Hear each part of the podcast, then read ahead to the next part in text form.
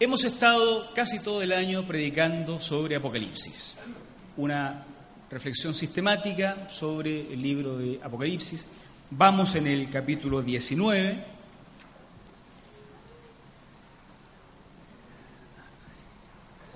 Desperté tarareando hoy una canción, esa... algunos, yo ya pregunté y algunos de mi generación la conocían, pero no la vamos a cantar acá, ni voy a hacer un número especial, ¿no? Pero uno está tentado. Que cante. ¿Se acuerdan esa? Entonces vi los cielos abiertos y he aquí un caballo y el que lo montaba se llamaba Fiel y Verdad. ¿De quién es esa? ¿De quién? De Roxana Contreras. El 70% de los presentes no tienen idea de qué estoy hablando. Ahí se, me cae el, el carnet, ¿no? Y a otros conmigo. Precisamente desperté, yo creo que, yo creo que pasé la noche pensando en, esta reflexión y entonces desperté tarareando y no he parado, parado a tararear toda la mañana el, el, el coro. En realidad le pusieron música a este capítulo 19 de Apocalipsis. Muy interesante. Vamos a reflexionar sobre esto paso a paso. No lo voy a leer todo al comienzo, pero vamos a irlo leyendo de a poquito.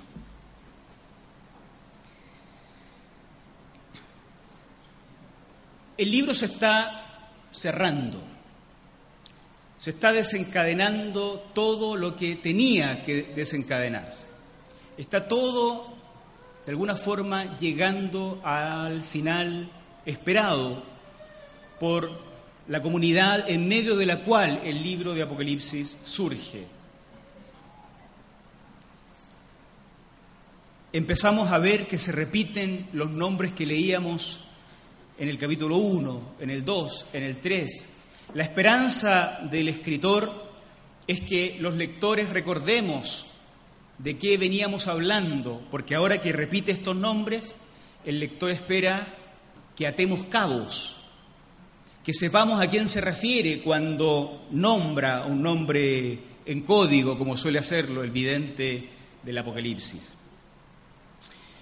Lo primero que sucede acá es la narración de una adoración celestial, porque ya el Señor está actuando en favor de aquellos que han sido hostilizados frecuentemente en estos que llamamos nosotros tiempos finales, que son los tiempos finales para ellos y eventualmente lo son para cada uno de nosotros.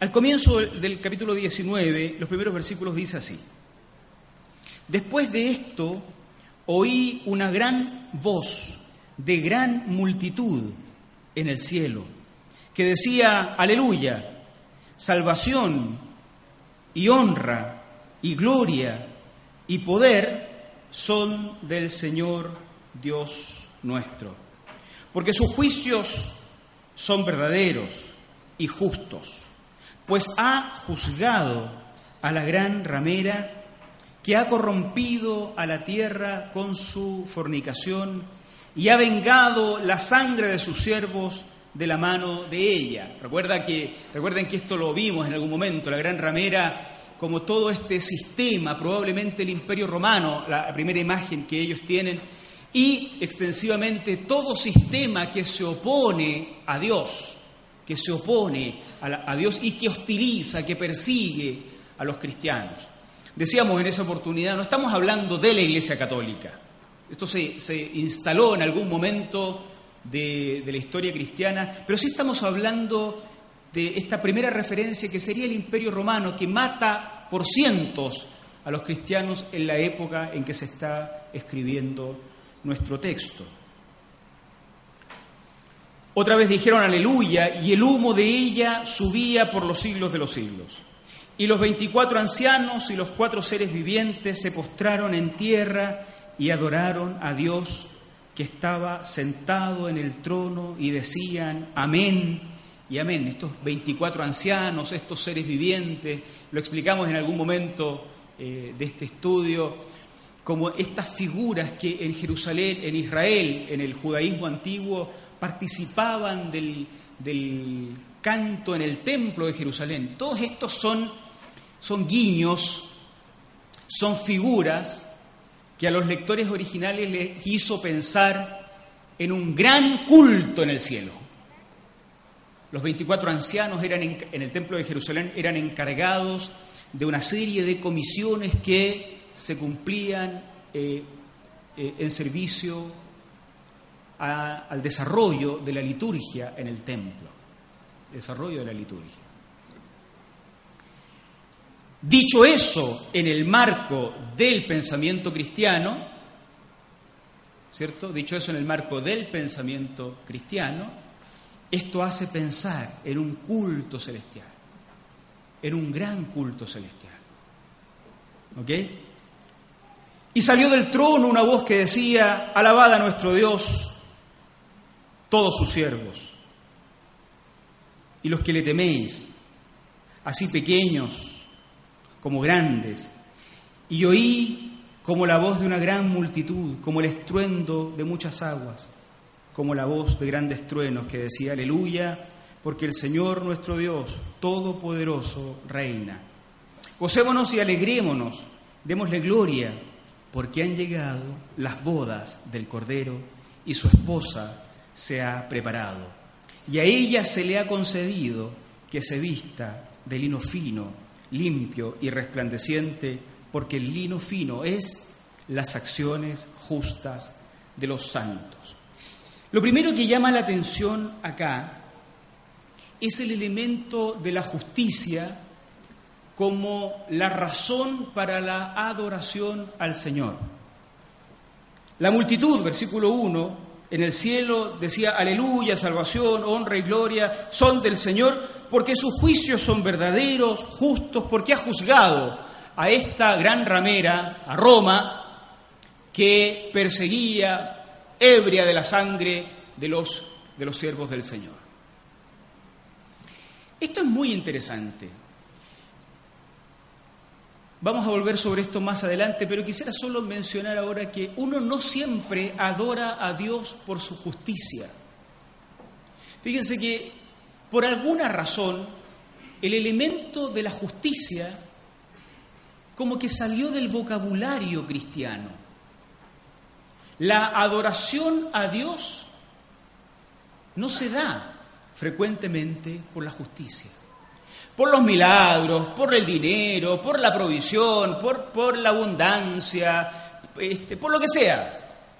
Pero pocas veces uno da gloria a Dios por su justicia. Y no deja de ser interesante que cuando el cristianismo temprano imagina el fin de los tiempos, como clímax de las acciones de Dios aparezca la justicia. Así como hacia el final del tiempo si hubiera que elegir una cosa por la cual dar gracias a Dios que sobrepasa todas las demás, el cristianismo temprano piensa en la justicia. Es un tema interesante.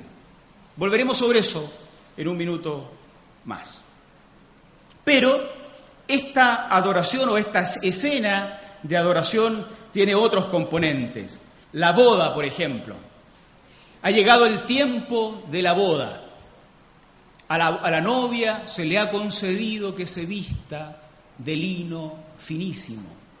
La palabra que se usa ahí para lino en griego es una palabra que habla de un elemento carísimo, confeccionado de manera muy rigurosa, muy exquisita pero se le ha concedido. O sea, no es algo que la novia pueda comprar ella misma. Es algo que se le regala. Está cubierta de, este de esta vestimenta carísima, constituida a partir de, como dice acá, eh, las acciones justas de los santos. También aparecen los invitados a la boda. Toda esta escena de boda a uno le hace pensar en una, en una novia este, y en una boda al estilo actual. Pero a los lectores originales, que eran de un trasfondo judío, y eso lo sabemos porque el Apocalipsis, ya lo hemos descubierto, ¿no? Está lleno de alusiones a las escrituras judías, por lo tanto, eh, está escrito pensando en que los lectores van a ser eh, inicialmente judíos. A ellos les hace pensar en todas las veces que en el Antiguo Testamento se hablaba de esposa y esposo, adulterio, fornicación, ¿se acuerdan? Lo hemos visto acá. Siempre la esposa y el esposo tenía que ver con la relación entre el pueblo de Dios y Dios. En el Nuevo Testamento, miren cómo los cristianos se apropiaron de las escrituras hebreas, ¿no? En el Nuevo Testamento la esposa pasó a significar la iglesia y el esposo pasó a significar a Cristo. Por eso nosotros seguimos creyendo según las confesiones antiguas de la Iglesia, que Jesucristo es Dios. Porque los conceptos, entre otras cosas, ¿no? Los conceptos que se usaban en el Antiguo Testamento para referirse a Dios, el Padre, en el Nuevo Testamento se usan indistintamente para referirse también a Jesús. El cristianismo consideró siempre a Jesús como Dios. Y la esposa de Jesús es la iglesia. Así es que hacia el final del tiempo, cuando parece que no vamos a dar más por la persecución, por la hostilidad, cuando vivimos esos tiempos finales, o los percibimos así como tiempos finales, ha llegado el tiempo de la justicia y por fin de la reunión de la iglesia con su esposo siempre han estado juntos. Siempre promete el Señor estar con la iglesia. Pero la esperanza del cristianismo temprano y también la nuestra es que un día esa cercanía sea completa, sea total. Como dice el himno antiguo, cara a cara espero verle. Metafóricamente decimos, más allá del cielo azul. Cara a cara, en plena gloria, algo que acá es imposible. Moriríamos si le viéramos cara a cara. Cara a cara en plena gloria he de ver a mi Jesús. Así es que la esperanza final del pueblo de Dios era la justicia y el encuentro íntimo, profundo con Jesús. ¿Qué palabra usar? Imaginen ustedes a los escritores. ¿Qué palabra usar para definir la profundidad del encuentro con Jesús? ¿Qué palabra en el léxico griego que ellos manejan y en el castellano que manejamos nosotros? ¿Qué palabra usar para hablar de que ese encuentro final en plena justicia, con Jesús, el esposo, el amado, el novio. ¿Qué palabra usar para definir la profundidad de ese encuentro? Boda. Los que piensan casarse pronto vayan imaginando lo que significa un matrimonio en el pensamiento cristiano. Si cuando buscan una palabra para hablar de la profundidad de la relación de Dios con su iglesia, usan boda. Hacia el final del tiempo, la esperanza es esa, el encuentro final y profundo y definitivo de la iglesia con Jesús. Así es que por eso se le adora. Llegó por fin el momento esperado. ¿Cuál? El de la justicia. Y el del encuentro definitivo con Jesús. Pero se da algo interesante y el ángel me dijo, verso 9, escribe, bienaventurados los que son llamados a la cena de las bodas del Cordero. Y me dijo, estas son las palabras verdaderas de Dios. Y entonces el vidente Así se le llama en la literatura apocalíptica al que recibe la visión, el vidente, que acá se llama Juan adicionalmente, comete un error garrafal. La emoción lo confundió, digo yo. Yo me postré a sus pies para adorarle. Está hablando con un ángel. Verso 10. Yo me postré a sus pies para adorarle. Y él me dijo, mira, mira, nosotros lo leemos así, mira. Pero usted tiene que imaginar que seguramente el ángel lo agarró el moño, lo tiró para arriba y le dijo, párate, que está diciendo ahí. No lo hagas. Yo soy consiervo tuyo y de tus hermanos que retienen el testimonio de Jesús. Adora a Dios. Porque el testimonio de Jesús es el espíritu de la profecía. Siempre está la posibilidad de confusión cuando adoramos. Siempre. Hubo un tiempo, y yo siempre supongo que esto lo hemos conversado tantas veces porque lo hemos hablado en la Academia Bíblica, pero es probable que no todos lo hayan escuchado, pero hubo un tiempo cuando los que cantaban en la música se autodenominaban levitas, sacerdotes, los que cantábamos, aunque ustedes no lo crean, yo era músico en mi iglesia, ¿no? Años aquellos. Y ni aún así cantaba especiales, así que no voy a cantar ahora. Los mediadores entre Dios y la iglesia. ¡Qué soberbia! ¡Qué soberbia! Los que hacían descender la presencia de Dios, los que llevaban al pueblo ante la presencia... Falso, queridos. Eso no existe. El Dios al que adoramos camina entre nosotros. Está aquí. Y el resto de nosotros, a los que nos toca predicar un día, cantar otro día, simplemente consiervos de cada uno de ustedes y de los santos en todo lugar. Mediadores de nada hay uno solo que es mediador entre Dios y los hombres, que es Jesucristo. Nos acompañamos. Uno enciende los micrófonos, otro toca la guitarra, otro dirige el canto, para que no cantemos cada uno lo que quiera. Otro predica, otro le enciende el micrófono al que predica. Todos consiervos. Adora a Dios. La semana pasada hablábamos del espíritu del protestantismo. Esto es parte, el reconocimiento de un único ser superior, Dios, en tres personas, pero un único ser al que adoramos, al que reconocemos que está por sobre el nivel de todos nosotros. El resto, consiervo. Pero es fácil confundirse. Imagínense el pobre Juan, que está viendo una multitud que canta y adora, seguramente se sintió nada al lado del ángel. Además, el ángel tiene que haber sido pintoso, quién sabe, ¿no? Debe haberse sentido como nada y quiso adorarlo. No alcanza a llegar al suelo cuando el ángel le dice, párate, párate, párate, ¿qué estás haciendo?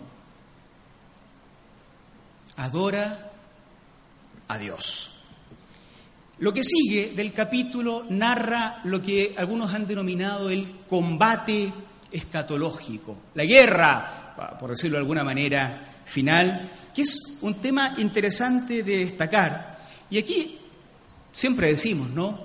Nosotros exploramos caminos de interpretación en la escritura. Con humildad hay que hacer esto. Nosotros no somos Dios. La palabra de Dios es una, nuestras interpretaciones buscan escudriñar y ahí la invitación es a escudriñar con nosotros. Pero miren ustedes, lo que pasa del versículo 11 en adelante. De nuevo la misma expresión. Entonces vi el cielo abierto y he aquí un caballo blanco. Y el que lo montaba se llamaba fiel y verdadero. Ya escuchamos este nombre, pero no nos acordamos hoy, pero el lector, el, el escritor original sabe que este nombre lo dijo al comienzo del libro. El que lo montaba se llamaba fiel y verdadero. Los primeros lectores pararon la oreja inmediatamente y dijeron, ah, es Jesús. Y con justicia juzga y pelea, de nuevo, la gran característica de este retorno de Jesús, justicia. Sus ojos eran como llama de fuego, lo puede ver todo. Había en su cabeza muchas coronas, muchas diademas, y tenía un nombre escrito que ninguno conocía sino él mismo. Estaba vestido de una ropa teñida en sangre. Y su nombre es... No sé si yo no me acuerdo bien. ¿Se acuerdan ustedes a qué otro le llaman el verbo de Dios en la Biblia?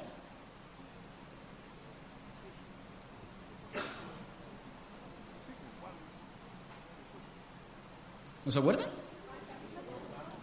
Juan 1.1. ¿Quién era el verbo?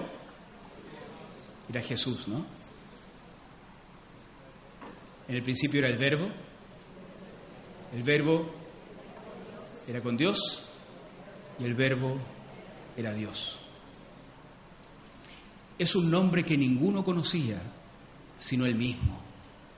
Y su nombre era el verbo de Dios. Claro, para ustedes los aliancistas presentes y hermanos de otras iglesias que han leído la Biblia toda la vida, es fácil, lo adivinaron al tiro, el verbo, porque la edita se sabía de memoria, Juan 1.1. Pero en esa época no habían Biblias en todos lados. Estos nombres eran nombres muy poco conocidos. Solo ese círculo cristiano y algunos conocían que a Jesús le llamaban el Cordero de Dios, el Verbo encarnado. Su nombre era fiel y verdadero, tenía escrito fiel y verdadero, su nombre era el Verbo de Dios. Y los ejércitos celestiales vestidos de lino finísimo, blanco, limpio, le seguían en caballos blancos. De su boca sale una espada aguda El cristianismo neotestamentario le llamó espada a otra cosa también, ¿no? ¿A qué? ¿Se acuerdan? A la palabra de Dios. Y la palabra sale de dónde? De una boca, pues. La espada que sale de este que viene montado en un caballo no es una espada que lo deforma como figura. Sus ojos de llama lo ven todo, pero su boca habla algo que se acuerdan como lo dicen los escritores, es una espada que penetra, es una espada que lo rompe todo, es una espada que no puede ser detenida. Claro, es la palabra de Dios, el testimonio, esa palabra expresada a través de los seguidores de Dios. De su boca sale una espada para herir con ella a las naciones. Jesús no viene a armar una masacre. Y él las regirá con vara de hierro, y él pisa el lagar del vino del furor y de la ira del Dios Todopoderoso. Cuando hablábamos del niño, el niño Mesías, ¿se acuerdan? Del cual se prometía que un día iba a regir con vara de hierro y por eso el dragón quería cazarlo, decíamos, es el Mesías. Bueno, ahora volvió. Y en su vestidura y en su muslo tiene escrito este nombre. Y esto los cristianos de la época lo reconocieron, ojalá nosotros lo reconozcamos también. Rey de reyes y Señor de los señores. Este es el héroe, el héroe de la boda. La novia está preparada, los invitados, bienaventurados los que lleguen. La novia está preparada, vestida de las acciones de los santos. Aparece el héroe el jovencito montado en un caballo blanco. ¿Cómo se le describe? Victorioso. Sus ojos son llama de fuego. Lo ve todo.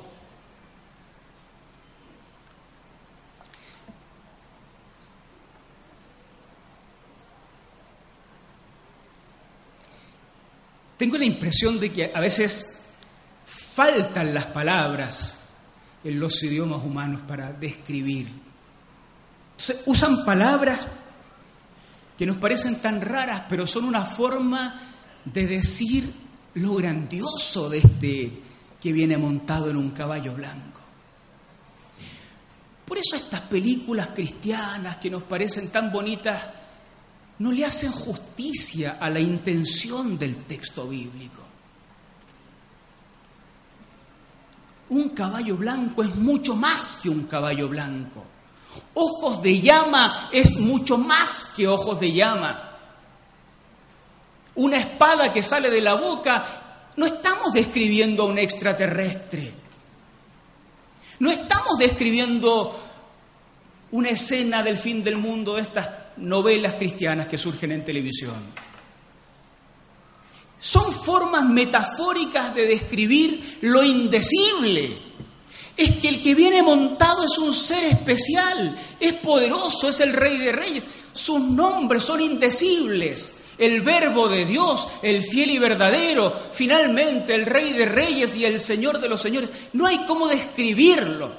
La lectura inocente de estos textos solo nos permite rascar la superficie. Es tremendamente poderoso. Ese es el jovencito de la película, pero no de las de la tele, de esta, que viene para encontrarse con la novia. No viene solo, otros vienen montados en caballos blancos también, también lenguaje simbólico, pureza, victoria. Quien se monta en un caballo blanco es el emperador. Así vienen todos los que acompañan a Jesús, también Jesús. Muchas diademas. Si es rey de reyes y señor de los señores. Su ropa está teñida en sangre. Tú terminas de leer el pasaje y te das cuenta de que a nadie más le brota sangre. Esto no es una guerra. Si va a haber una tercera guerra mundial, no es en cumplimiento de las profecías del Apocalipsis. Va a haber una guerra mundial porque los cristianos, no cristianos, los seres humanos, nos agarramos del moño a cada rato. Pero no en que sea el cumplimiento de profecías o no profecías está teñido de sangre. Pero ¿se acuerdan? La figura principal del libro de Apocalipsis es uno al que se le llama metafóricamente el Cordero de Dios. ¿Se acuerdan? Y este Cordero de Dios vence a todas estas bestias, a estos monstruos que representan los poderes que se oponen a Él pero los vence de una forma extraordinaria. ¿Alguien se acuerda cómo los vence?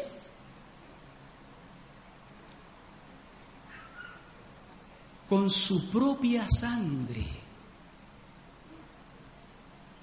La sangre que tiñe al que viene montado sobre el caballo blanco es su propia sangre.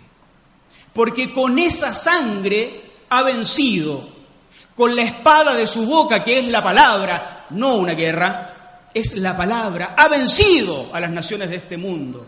Con su sangre, pero su propia sangre, ha vencido, no como el imperio romano. El imperio romano vence derramando la sangre de otros. Jesucristo vence derramando su propia sangre.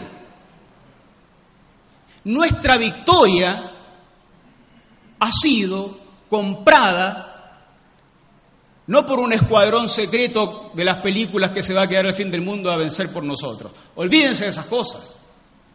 Nuestra victoria ha sido ganada al precio de sangre, pero no de la sangre de nuestros enemigos, al precio de la sangre de nuestro Señor, de nuestro líder, de nuestro comandante, del que vendrá un día montado simbólicamente y metafóricamente en un caballo blanco.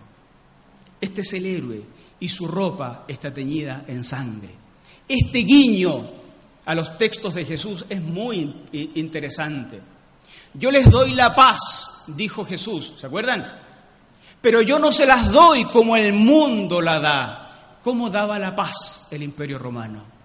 La paz romana era famosa, se imponía a sangre y fuego.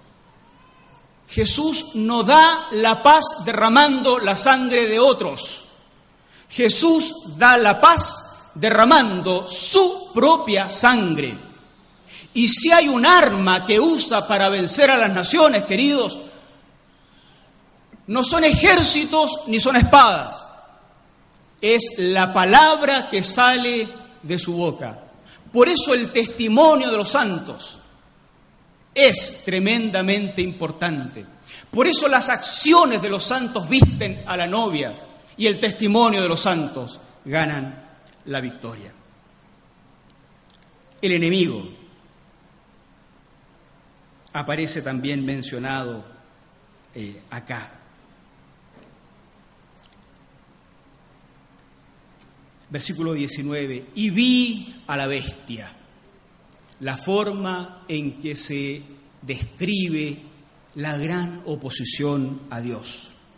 Vi a la bestia, a los reyes de la tierra, a sus ejércitos, reunidos para guerrear contra el que montaba el caballo y contra su ejército. Era que no, todo el libro de Apocalipsis nos ha mostrado la guerra entre Jesucristo, la iglesia y el imperio, o, dicho metafóricamente, entre un cordero, un cordero y monstruos y dragones terribles, indescriptibles. Y la bestia fue apresada se acabó. Y con ella el falso profeta, que había delante de ella, que hacía delante de ellas las señales con las cuales había engañado a los que recibieron la marca de la bestia y habían adorado su imagen. Estos dos fueron lanzados vivos dentro de un lago de fuego que arde con azufre. Y los demás fueron muertos. Pero miren, con la espada que sale de la boca del que montaba el caballo. Y las aves se saciaron de sus carnes. Expresiones terribles, expresiones duras, pero sin embargo expresiones que hablan no de una masacre como las que el imperio acostumbraba, porque la muerte se produce con la espada que sale de la boca, o sea, con la palabra de Dios. La victoria de la iglesia siempre ha sido y siempre será una victoria que se gana con la palabra de Dios. Ya lo vimos la semana pasada, la palabra de Dios no es agarrarnos a bibliazos, ¿no? No es citarnos textos bíblicos desconectados. La palabra que sale de la boca de Dios, la espada de dos filos que corta todo, que no tiene algo que lo detenga, la detenga. Es esa voz, esa palabra del Señor que vence a las naciones. Así fueron vencidas. Termino con esto, queridos. Después de dos mil años de cristianismo, hay muchos valores, costumbres que se han cristianizado. Si hoy día hiciéramos una lista de valores cristianos, cada uno de nosotros podría decir qué es lo cristiano y qué no es lo cristiano. Hoy se repiten valores permanentemente, pero sin siquiera preguntarse si esto que después de dos mil años la sociedad bautizó como cristianos, son realmente los valores de este cristianismo bíblico. La justicia. Cuando se describe al que viene, se dice que él juzga con justicia. La gran característica del rey de reyes y señor de señores es que juzga con justicia. Algo se nos perdió, queridos, algo se nos perdió en el camino sobre quién es Jesucristo. Hay algo que no estamos comunicando sobre Jesucristo. Cuando decimos que tenemos que bendecir a la sociedad, estamos pensando en una serie de valores cristianos que son muy bonitos.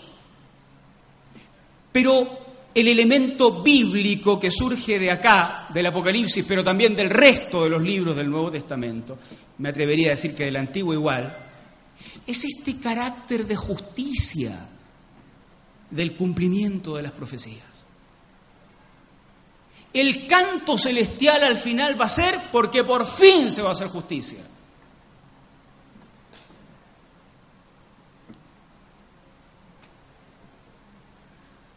Algo se nos dio vuelta.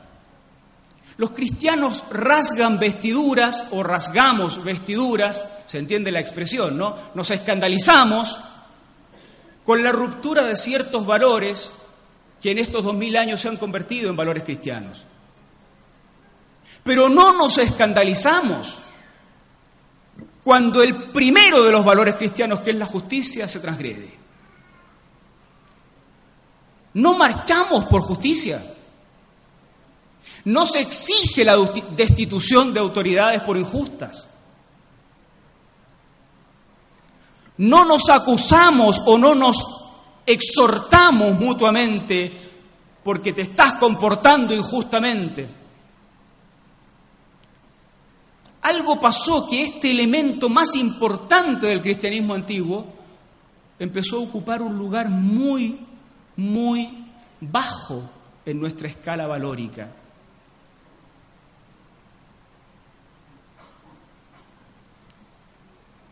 La característica del Rey de Reyes, Señor de Señores, del Verbo de Dios, del Mesías esperado, del que regirá con vara de hierro, vamos aprendiéndolo, es que va a ser justo.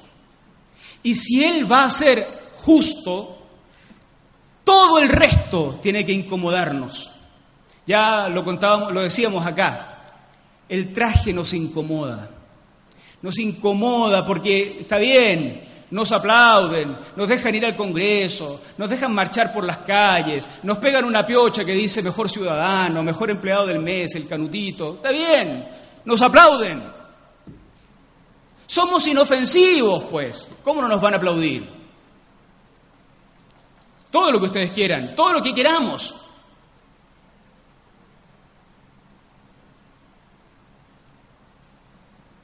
Pero lo que va a hacer Jesús es traer justicia. Y por tanto, mientras no se viva en justicia, el mundo nos queda chicos. El planeta nos incomoda. El sistema nos desagrada. Por eso es bueno que todo el mundo sepa que con los evangélicos, o por lo menos con algunos, no se puede contar mucho para las elecciones. Nunca. Porque uno sabe que da lo mismo la promesa que hagan, siempre nos va a incomodar. Siempre nos va a incomodar. Justicia, justicia, expresada en todas las demás cosas, expresada en la educación, expresada en la salud, expresada, bueno, últimamente han escuchado, en las pensiones, expresada en la igualdad, expresada en todo aquello que hace al funcionamiento de una sociedad. Pero justicia, nada menos que eso nos deja tranquilos. Nada menos que eso. Porque cuando miramos al futuro, cuando soñamos con asistir al culto unido que vamos a tener al final, el canto que vamos a entonar es uno solo ahora sí, llegó la justicia. Por lo tanto, eso, eso es nuestro, nuestro norte. Queda poco, queridos. Yo lo voy a decir como lo, lo dijo hace dos mil años el vidente. Queda poco. Siempre queda poco. Siempre es tarde. Siempre. Más temprano que tarde más temprano que tarde. Lo que va a pasar es que vamos a estar en esta multitud, como decía el canto, adorando frente al mar de cristal, entonando una canción. Por fin llegó el momento de unirnos con el novio y por fin llegó el momento de la justicia. Que el Señor nos bendiga y que el Señor nos bendiga para vivir en esto, en justicia, en nuestros hogares, en nuestra iglesia, en nuestra vida y en la sociedad. Y exigir a quien se tenga que exigir justicia. Que Dios tenga misericordia de nosotros. Vamos a orar al Señor. Vamos a orar al Señor y vamos a terminar con una muy buena noticia. El pastor Rudy, con su grupo de juveniles, va a pasar acá después de esta oración, eh, porque algo nos van a decir de, cómo les fue eh, en esta reunión donde nosotros oramos por ellos también, ¿no? Oremos nosotros para cerrar esta, este momento. Señor, gracias por este tiempo especial de reflexión en tu palabra. Gracias por eh, lo que ha sido, Señor, ir abriendo el Apocalipsis cada día. Bendícenos ahora, también en lo que viene más adelante, Señor, en esta sesión, que tengamos tu gracia, tu sabiduría, tu visión también en todo esto. Gracias, acompáñanos a casa para vivir mirando, Señor, con tus ojos esta vida. En el nombre de Jesús. Amén. Amén. Amén.